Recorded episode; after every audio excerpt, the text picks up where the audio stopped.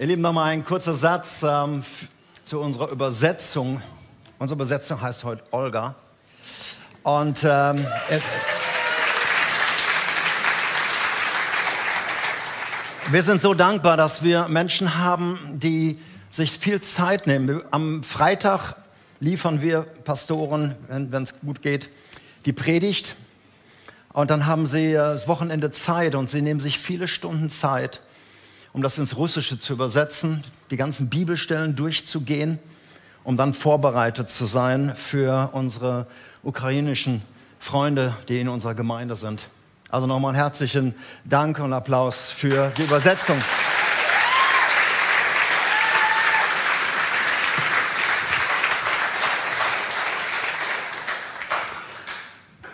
Ihr Lieben, ich möchte euch zurückführen aus diesem Raum jetzt 2600 Jahre zurück.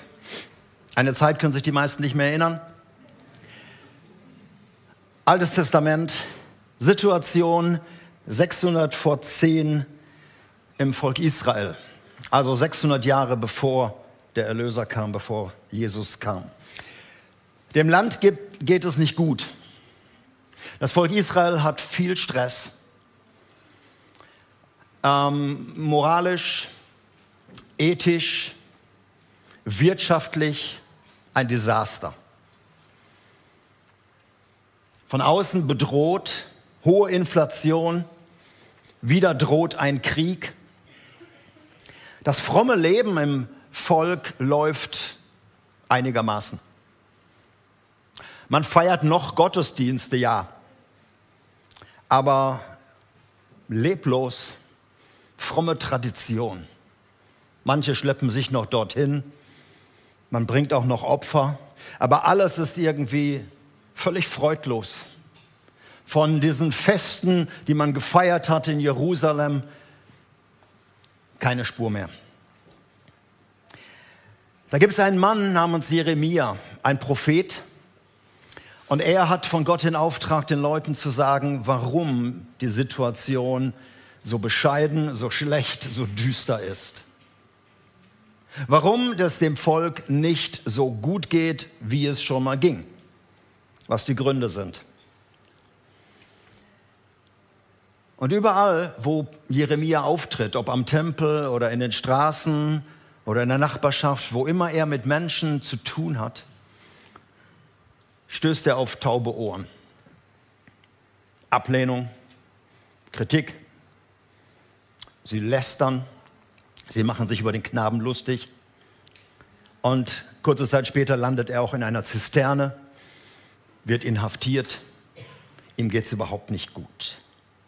Und man kann verstehen, dass Jeremia irgendwann mal den Tag seiner Geburt verflucht. Scheiße, warum bin ich geboren?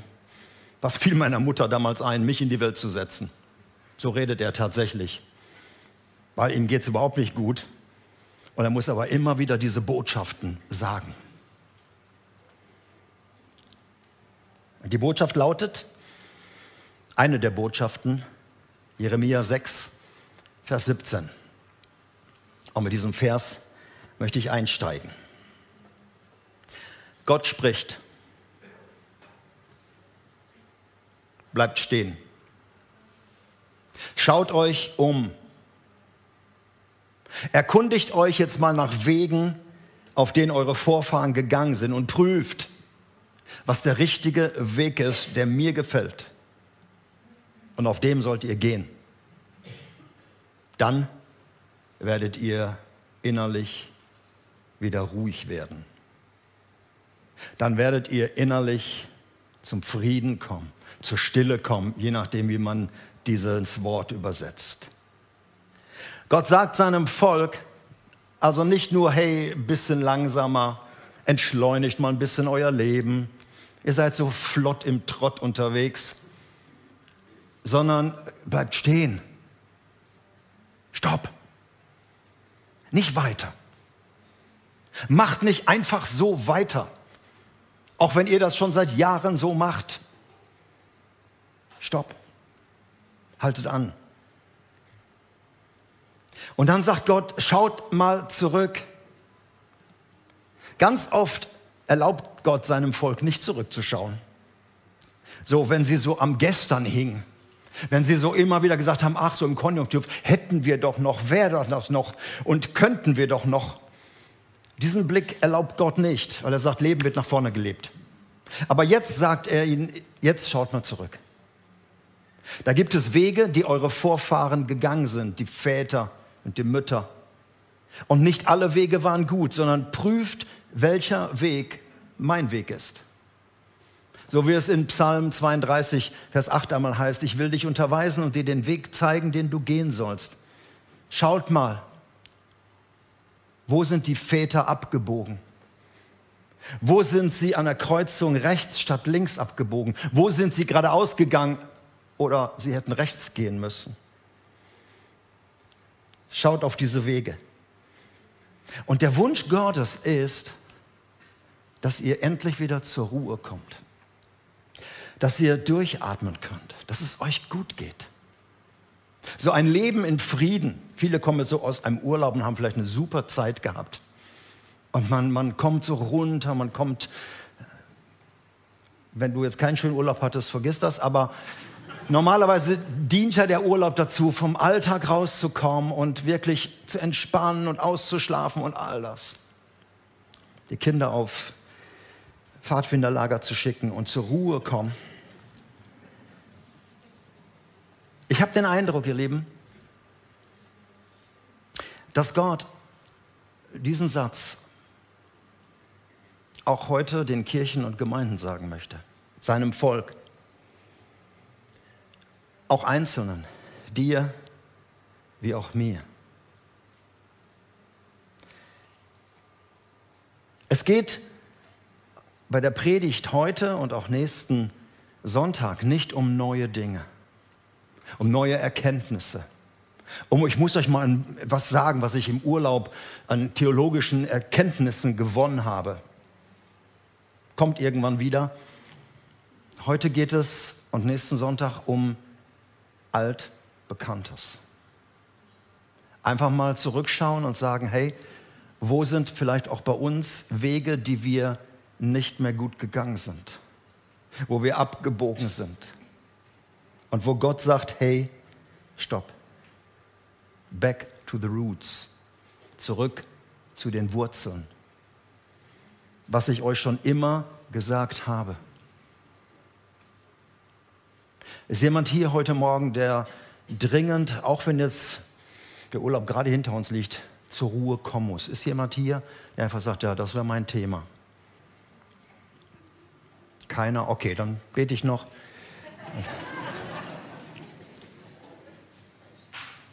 Vielleicht brauchst du es im nächsten Monat.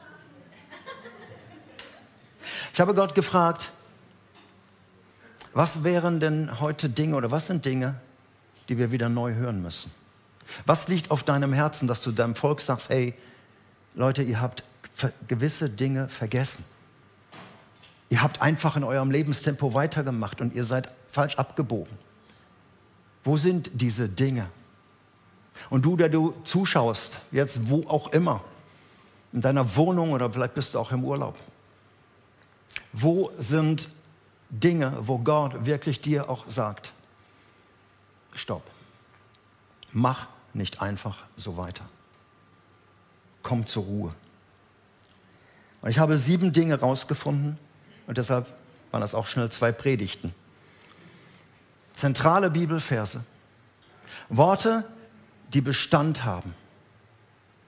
Worte, die bei allen Veränderungen, die wir ja erleben, und das gehört zum Leben dazu, dass sich ständig Sachen ändern, die sich nicht ändern dürfen.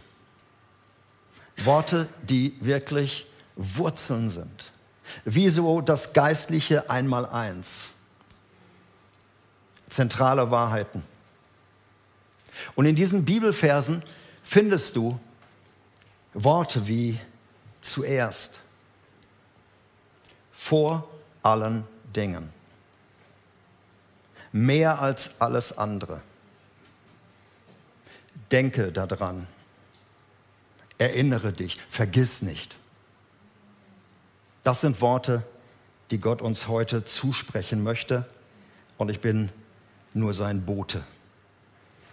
Und ich lade dich ein, Wenn du den Wunsch hast zu sagen, ja, ich möchte mir das zumindest anhören. Du musst dann irgendwann reagieren und sagen, das, ja genau, das ist das, was ich vergessen habe. Das ist das, wo ich abgebogen bin. Mein Ziel ist, dass du zur Ruhe kommst, Frieden hast. Dem Leben, dem, diesem unruhigen Leben, in den Zeiten, in denen wir leben, die sind ja sehr unruhig, wirklich mit Frieden zu begegnen. Aus der Ruhe Entscheidungen treffen. Aus der Ruhe anderen Menschen helfen. Was wirklich zählt. Und ich starte mit dem ersten, was sofort in meinen Sinn kam. Und ich glaube, dass es eines der wichtigsten Dinge ist. Und das steht in 2. Mose 20, 1 bis 3. Das ist die Situation, Gott hat sein Volk aus, dem, aus der Knechtschaft Israels, äh, Ägyptens rausgeholt. Sie waren ein Sklavenvolk. Und er sammelt sie am Berg Sinai. Und dort erzählt er, was wichtig ist. Und das Erste, was er ihnen sagt, ist das erste Gebot. Ich bin der Herr, dein Gott. Ich habe dich aus der Sklaverei befreit und du sollst keine anderen Götter haben neben mir. Man kann diesen Vers auch übersetzen, wenn du mich, Herr, dein Gott sein lässt, der ich dich befreit habe aus der Sklaverei, dich freigesetzt habe, dann brauchst du keine anderen Götter mehr neben mir zu haben. Du brauchst es nicht. Wenn ich der Herr, dein Gott bin.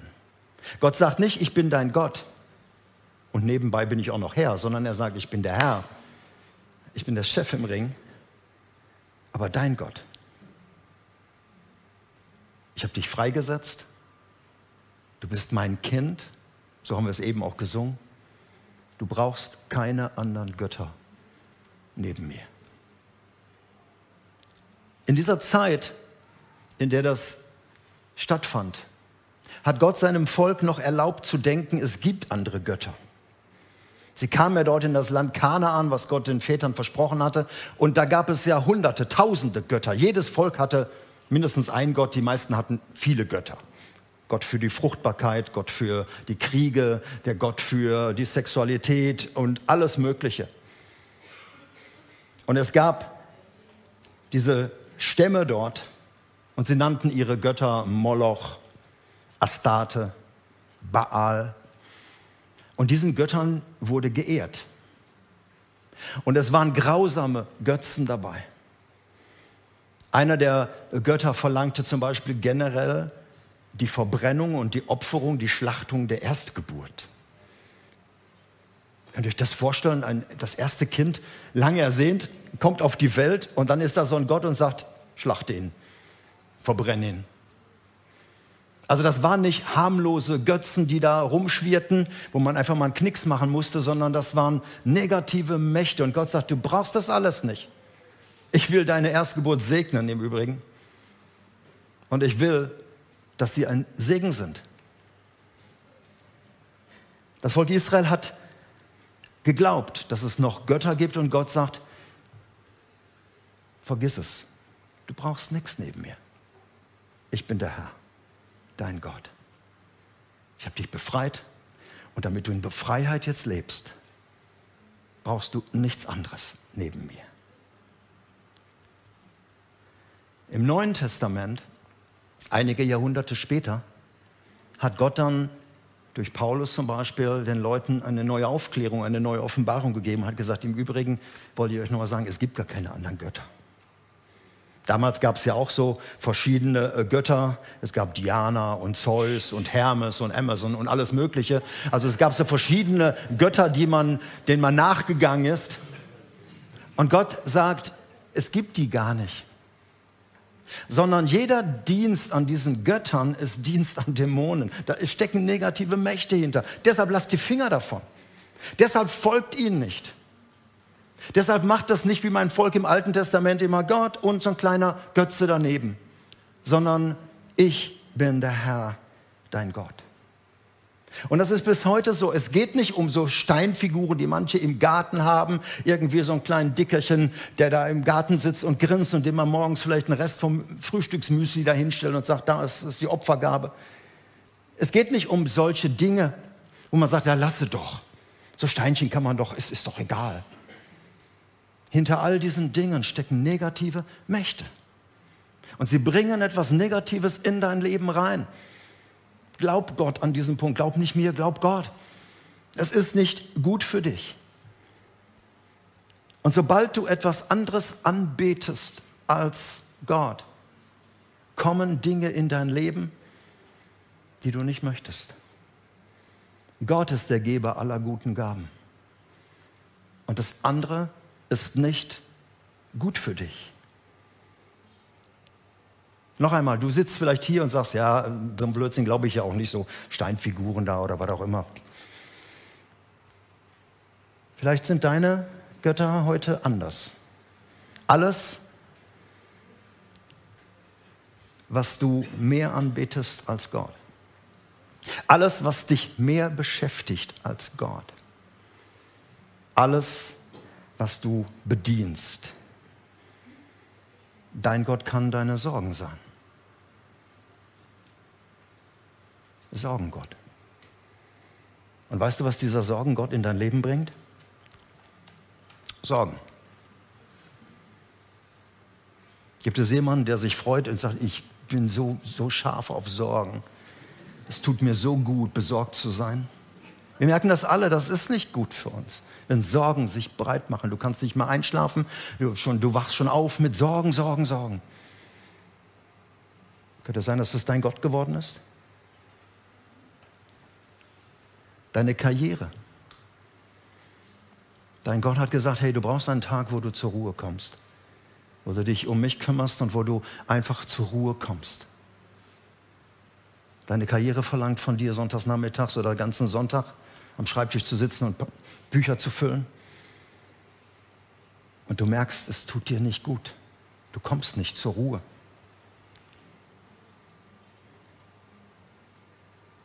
Dein Gott ist vielleicht deine Karriere. Dein Gott ist deine Krankheit.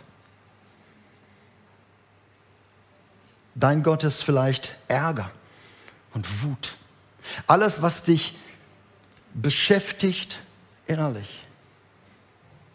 Was du still anbetest. Vielleicht sagst du, das ist keine Anbetung, meine Krankheit, doch. Es beschäftigt dich. Und Gott seine Zusagen gehen in den Hintergrund. Deshalb die Frage, was beschäftigt dich zurzeit am meisten? Menschen, Ärger, Wut über irgendwelche Umstände? Was lässt sich nicht mehr schlafen?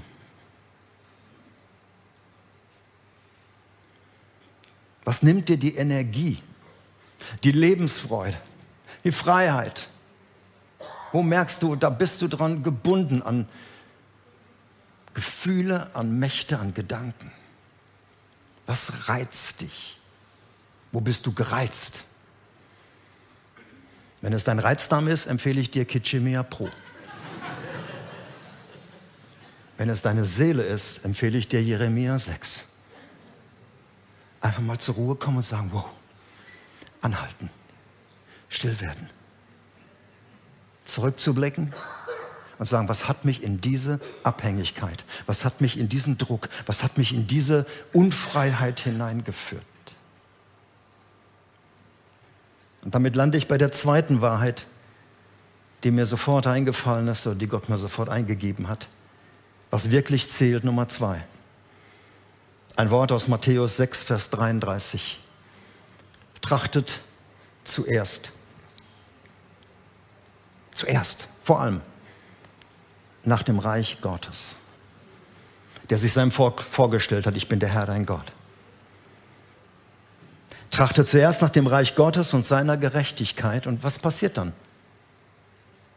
Alles andere wird dir zufallen. Es wird wie zufällig in deinem Leben passieren. Ruhe und Erfolg. Aber du musst eins wissen, Zufall ist der Künstlername Gottes. Es passiert nicht zufällig. Es passiert, weil Gott es versprochen hat. Wenn du mich ernst nimmst, wenn du mich Gott sein lässt, wenn mein Reich dein Fokus ist, dann wirst du erleben, wie dir Dinge zufallen, wie Beziehungen gut laufen, wie das Wirtschaftliche gut läuft oder wie du versorgt bist trotz Arbeitslosigkeit. Du wirst das erleben. Trachte zuerst. Aber wann immer das passiert, was Israel getan hat, Gott und ein anderer Gott, eine andere Macht. Gott mag ja okay sein, aber ich brauche noch was da und dafür. Wirst du merken, Gott zieht sich zurück. Innere Unruhe, Rastlosigkeit, Unfreiheit, Hektik, Betriebsamkeit, Stress. Und es kommen so viele Dinge letzten Endes dazu. Und ihr Lieben, ich habe erst überlegt, ob ich das wirklich sage, aber ich sag's. Die modernen Götzen unserer Zeit, die mit Karriere und mit all dem zu tun haben, sie verlangen auch wieder die Kinderopfer. Sie verlangen, dass du so schnell wie möglich wieder arbeitest, um das Geld reinzukriegen. Wer heute sich noch Zeit für Kinder nimmt und sagt, ich, ich war dann zu Hause ein Jahr, zwei Jahre, drei Jahre oder die ganze Zeit, ich habe mich um meine Kinder gekümmert, der wird komisch angeguckt. Und viele haben überhaupt keine Möglichkeit und sagen, ja Martin, du hast gut reden. Und ich weiß, es kommen die gleichen Gedanken wie damals auch. Ich weiß, eigentlich sollte ich nicht, aber ich, ich muss doch. Und wir opfern oft unsere Kinder, geben die Erziehung der Kinder in andere Hände, ganz, ganz, ganz, ganz früh. Schon nach ein paar Monaten manchmal. Wir opfern unsere Familien, wir opfern unsere Ehen. Da verlangt eine Macht etwas. Und wir hängen da so drin.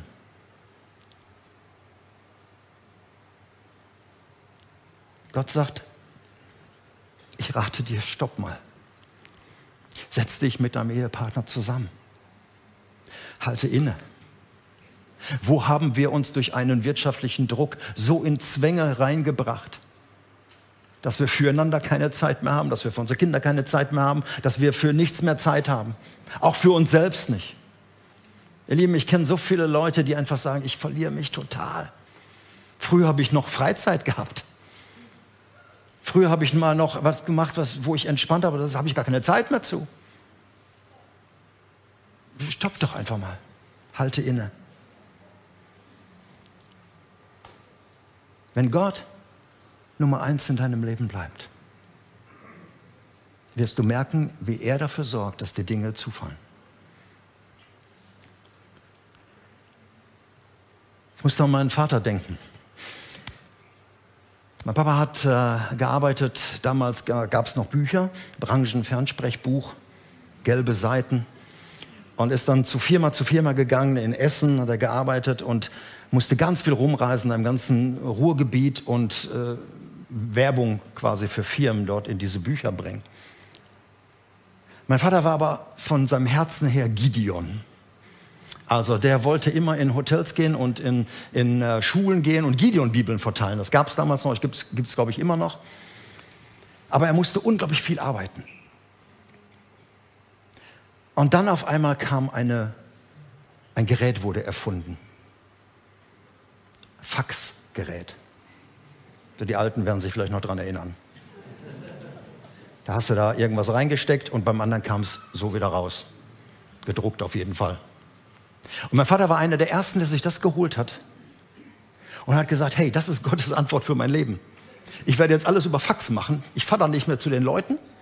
Und ich verspreche Gott, 50 Prozent meiner freien Zeit, die ich jetzt gewonnen habe, werde ich nicht für mehr Aufträge reinholen, sondern werde ich jetzt für meine Gideon-Tätigkeit machen. Und dann hat er morgens ein bisschen Fax, Faxen gemacht. Ja, ja. Er hat dann einfach Sachen bearbeitet und hatte dann viel Zeit. Wir als Kinder haben das beobachtet. Und ich kann sagen, aus dieser Zeit, mein Vater hat ein Schweinegeld verdient. Er hat so viel Geld verdient in der Zeit. Er ist öfter im ganzen Jahr eben der, der Verkäufer schlechthin geworden, obwohl er nicht mehr viel gemacht hat in der Branche. Für den war das ein Segen und nachmittags ist er losgefahren in Hotels und in Schulen und hat Bibeln verteilt. Das war seine Investition über lange Zeit ins Reich Gottes. Und Gott hat, es war wie, es fiel ihm zu. Wir haben als Kinder diese Zeit sehr genossen. Deshalb das dritte und letzte. Jetzt könnte man meinen, oh, das ist der Gott, der ist der Herr und der will, dass wir im Gehorsam sind. Und ähm, ja, sonst kriegen wir eine Tracht Prügel, himmlische Nackenschläge. Aber dem ist nicht so. Gott will, dass dein Leben gelingt. Gott will, dass deine Ehe gelingt.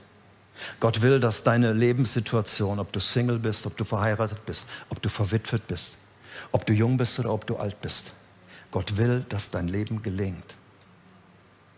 Und ihm geht es nicht um Kadavergehorsam. Friss oder stirb, mach das einfach so. So kann man auf die Gebote verstehen. Ich bin der Herr, dein Gott, und du sollst. Diesen Zwischensatz, ich habe dich befreit, lassen wir auch weg. Ich will, dass du in Freiheit lebst. Und jetzt verrate ich dir etwas. Es geht diesem Gott um Beziehung. Es geht diesem Gott, dass du eine Beziehung zu ihm hast.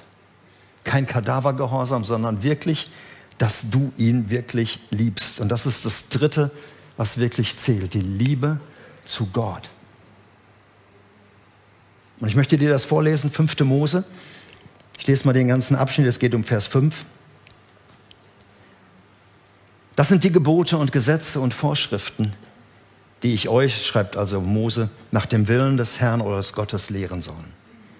Denn ihr sollt sie in dem Land befolgen, in das ihr nun hinüberzieht, um es zu erobern. Ihr, eure Kinder und Enkel. Ihr sollt dem Herrn, eurem Gott, mit Ehrfurcht begegnen und alle seine Gebote halten, solange ihr lebt. Folge, dann werdet ihr ein langes Leben haben. Er wird es euch schenken. Hört genau zu, ihr Israeliten, und gehorcht, denn dann wird es euch gut gehen. Und ihr werdet viele Nachkommen haben in dem Land, in dem Milch und Honig überfließen, wie der Herr euren Vätern versprochen hat. Hört, ihr Israeliten, der Herr, unser Gott, ist der einzige Herr. Und jetzt kommt der Vers, auf den es ankommt. Ihr sollt den Herrn, euren Gott, von ganzem Herzen, ganzer Seele, mit all eurer Kraft lieben. Bewahrt die Gebote, die ich euch heute gebe in euren Herzen. Schärft euren Kindern ein. Sprecht über sie, wenn ihr zu Hause seid, wenn ihr unterwegs seid, wenn ihr euch hinlegt, wenn ihr aufsteht. Bindet sie zur Erinnerung an eure Hand, an eure Stirn, tragt sie. Schreibt sie auf die Pfosten eurer Haustüre, auf eure Tore. Ja, was denn? Das höchste Gebot. Du sollst den Herrn, deinen Gott, lieben.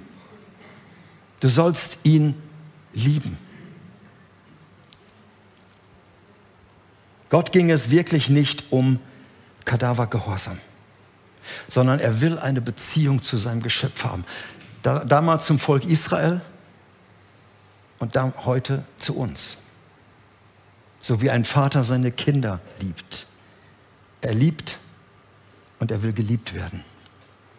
Er gibt alles für uns und er will, dass wir für ihn geben. Eine Beziehung. Das ist das Wesen von Liebe.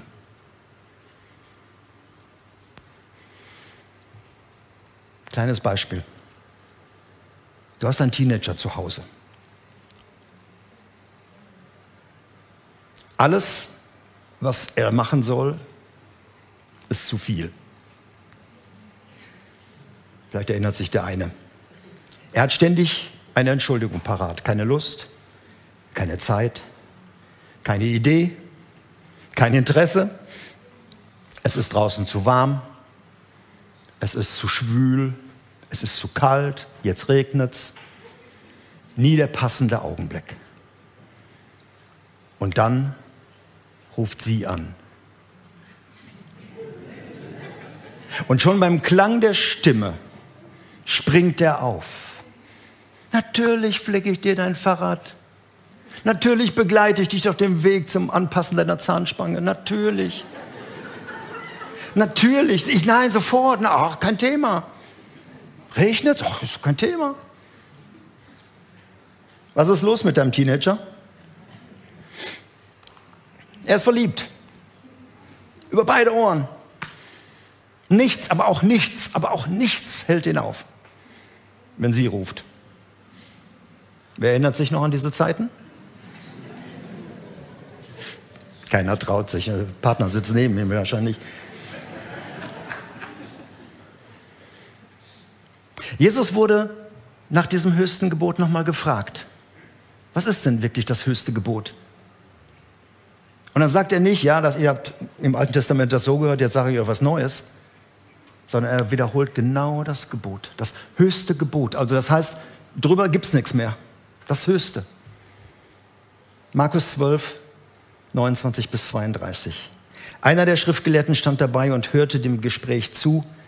Er merkte, wie gut Jesus geantwortet hatte und fragte ihn, welches ist das Gebot? Welches ist das wichtigste, das höchste Gebot? Und Jesus antwortete, das wichtigste Gebot ist dies. Höre, o Israel. Schau mal, Israel. Der Herr, unser Gott, ist der einzige Herr. Und du sollst den Herrn, deinen Gott, von ganzem Herzen, von ganzer Seele, mit all deinen Gedanken und all deiner Kraft lieben. Und das Zweite ist ebenso wichtig. Liebe deinen Nächsten wie dich selbst. Kein anderes Gebot ist wichtiger als diese beiden.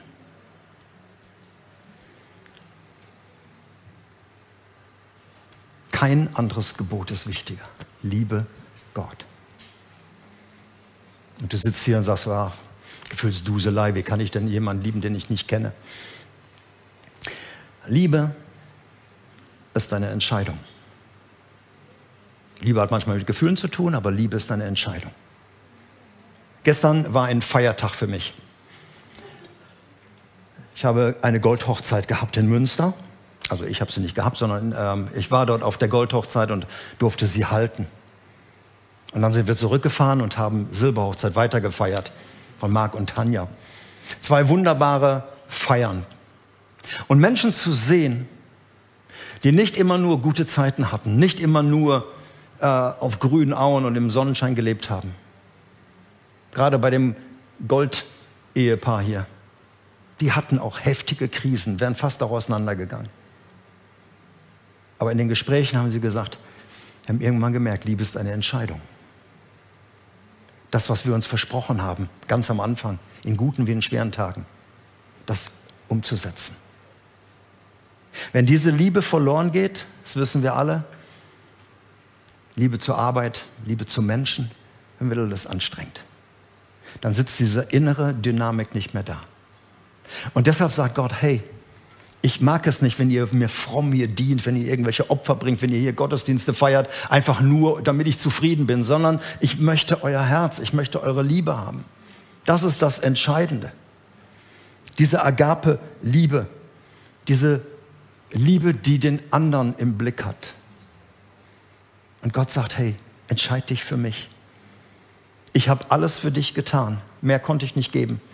Ich habe meinen Sohn für dich gegeben. Ich habe aus Liebe alles für dich getan, damit du frei sein kannst. Und was ich mir wünsche, ist, dass du mich liebst. Und es geht über den Wunsch hinaus. Gott sagt sogar, ich, ich will das. Das ist der letzte Gedanke. Warum ist Gott so und fordert das? Weil er weiß, wenn die Liebe verloren geht, dann weicht das Leben, dann weicht die Freude, dann wird alles kalt. Menschen, die sich nicht mehr lieben, da ist Einsamkeit zu zweit. Die sich nichts mehr zu sagen haben, da wird alles anstrengend. Und das Gleiche gilt in deiner Beziehung zu Gott. Wenn du einfach nur noch fromm sein willst, so ein bisschen religiös, da hat Gott nichts von. Ich lade dich ein, was wirklich zählt. Keine Götter neben mir. Trachte zuerst nach meinem Reich und schau nach, wo deine Liebe geblieben ist. Vielleicht hast du keine Lust zur Fortsetzungspredigt und sagst, pff, viel zu anstrengend, ich komme erst in zwei Wochen wieder. Denn wir haben noch vier, die wichtig sind. Da geht es um die Liebe untereinander, da geht es um Einheit, da geht es um Gebet, Und da geht es letztlich, bewahre dein Herz mehr als alles andere. Es wird praktischer, ich verspreche euch das. Aber ich glaube, dass Gott uns wirklich sagt, hey, du für dich, ihr als Gemeinde, unser Land möchte ich jetzt gar nicht ansprechen. Unser Land braucht es auch. Der Zielgedanke Gottes, warum er das möchte, ist, es soll dir gut gehen. Du sollst zum Frieden kommen. Du sollst aus der Hektik, aus dem Stress, aus der Gebundenheit, in die du reingekommen bist, durch irgendetwas, durch falsche Entscheidung, wieder rauskommen, aufleben, frei sein.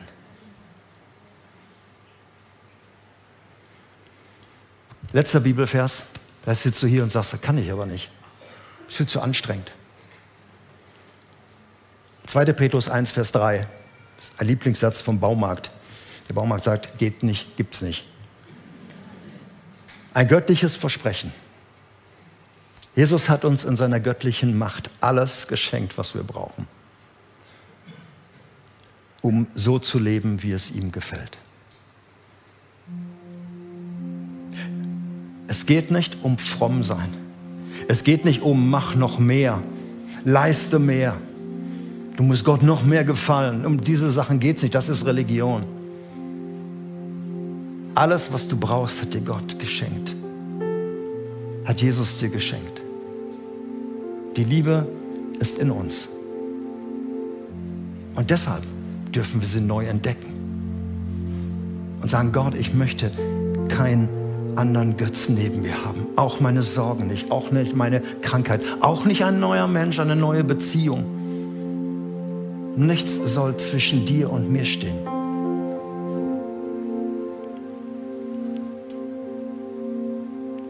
Ich möchte dir Zeit geben. Pausentaste drücken, Reset. Eine Minute. Vielleicht betrifft dich nur ein Gedanke daraus.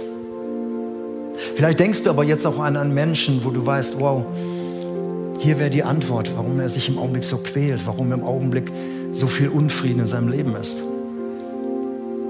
Dann bete für diesen Menschen. Lass uns einen Moment jetzt der Stille haben. Allein du vor deinem Gott, deinem Herrn, deinem Gott. Und sag ihm, was auf deinem Herzen ist.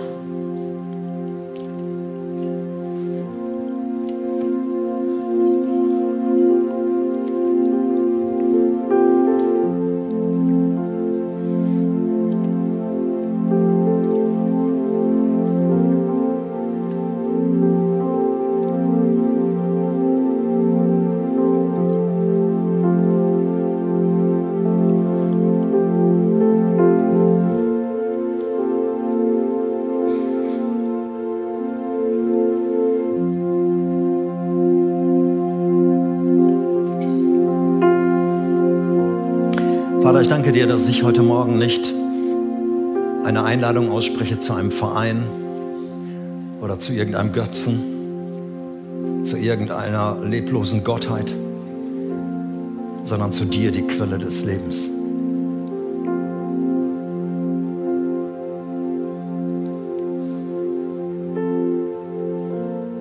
Und hier in diesem Raum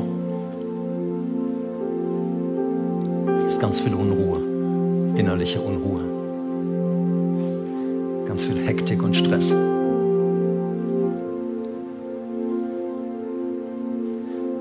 Auch ganz viel Wut.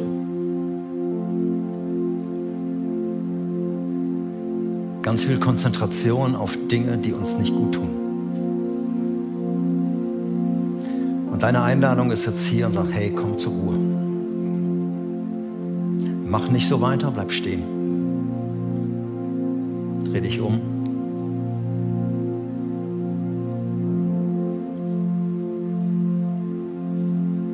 Und schau nach, ob da ein Weg ist, den du verlassen hast. Ein Weg, wo du abgebogen bist.